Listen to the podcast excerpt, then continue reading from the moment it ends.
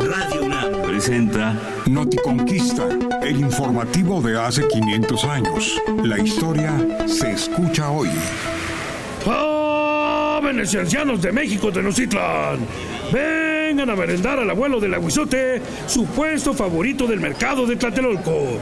No tenemos ricos gusanos que ofrecer porque todos los han comido nuestros enemigos, los tlaxcaltecas. Eh, Pero pueden tomar nuestra agua limpia. Le pondríamos hueso molido de mamey.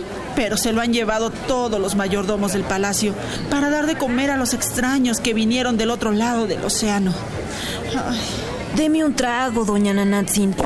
No hay agua en el acueducto de Chapultepec porque toda la beben los invasores. Ay, yo quiero su último tlacoyo. En el mercado no hay ni un solo elote.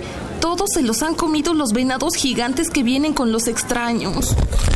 Esos invasores llegaron al principio de la fiesta de Panquetzalistli. Han pasado ya cuatro fiestas, 80 días y nuestros enemigos siguen aquí, en nuestra casa. ya se acabaron la comida de nuestras trojes. Y ahora los mayordomos de nuestro gobernante compran todo lo que traen los barqueros que vienen de las chinampas en el sur del lago. Para colmo, esos extraños han comenzado a robar el oro y la plata de los templos y de las escuelas de los dioses. Nuestro Tlatuani, el señor Moctezuma, ha ordenado que les entreguemos todo. Parece que lo único que le preocupa es mantenerlos contentos. El mundo está en verdad de cabeza, como si un temblor hubiera destruido ya nuestro sol.